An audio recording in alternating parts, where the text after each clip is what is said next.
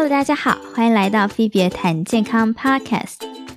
今天这一集呢，我们来谈一下慢性压力造成的影响。慢性压力造成的影响呢，其实有很多啦。那这其中最没有争议的，我觉得应该就是对皮质醇的影响。人处在压力状况的时候，皮质醇的分泌会很明显的增加。皮质醇我们可以叫做压力荷尔蒙。在人有压力的时候，它会显著的增加它的分泌。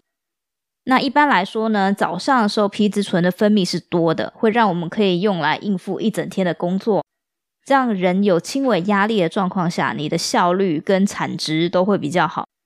那到晚上睡觉的时候呢，皮质醇的分泌就会慢慢的变少，让褪黑激素啊跟一些生长激素慢慢的增加它们的分泌，所以让你晚上会比较好睡。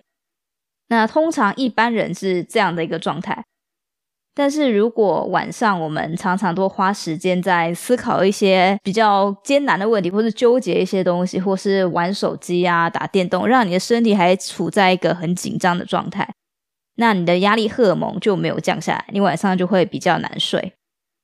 那我们可以说一下皮质醇对身体有什么影响？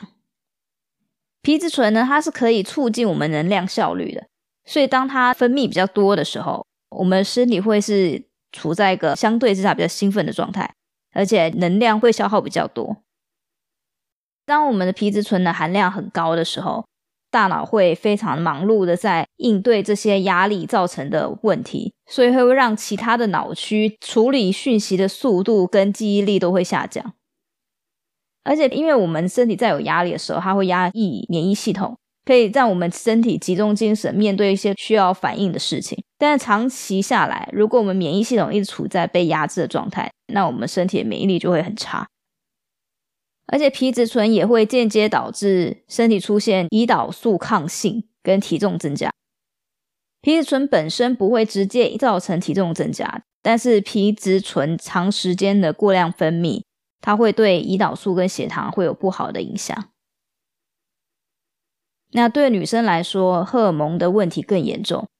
皮质醇的长期水平很高的话，会造成女性，比如说黄体素过低，那可能会有经期不顺啊，或是可能会有不孕，或是其他像是多囊性卵巢的这些问题。那接下来我们来讲讲，就要怎么降低皮质醇的分泌。